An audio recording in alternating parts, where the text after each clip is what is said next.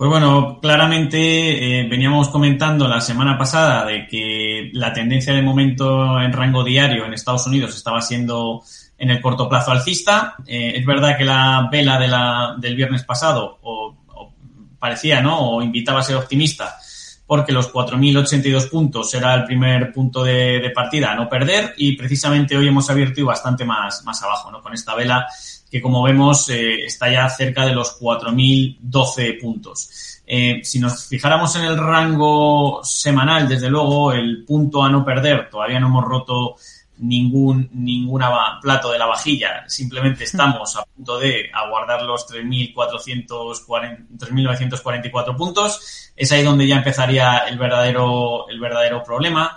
Hasta aquí podríamos buscar un apoyo, siendo todavía de manera eh, temporal lateral, y lo que podría hacer el índice podría hacer dos cosas a partir de aquí. Podría empeorarse la situación macroeconómica, podría eh, incrementarse la tensión geopolítica, como estamos viendo ahora con Rusia, y desde ahí, eh, para, que, para que lo sepan un poco los oyentes, podríamos ir a buscar nuevos mínimos en los 3.700 o incluso los 3.500 puntos. Yo creo que es la situación de momento menos probable, pero nunca habría que descartarla, pues no tenemos una bola de cristal, o podríamos buscar un apoyo precisamente en Estados Unidos y seguir eh, camino de los 4.300 puntos en esta tendencia de medio plazo eh, lateral alcista ¿no? que, que, estamos viendo.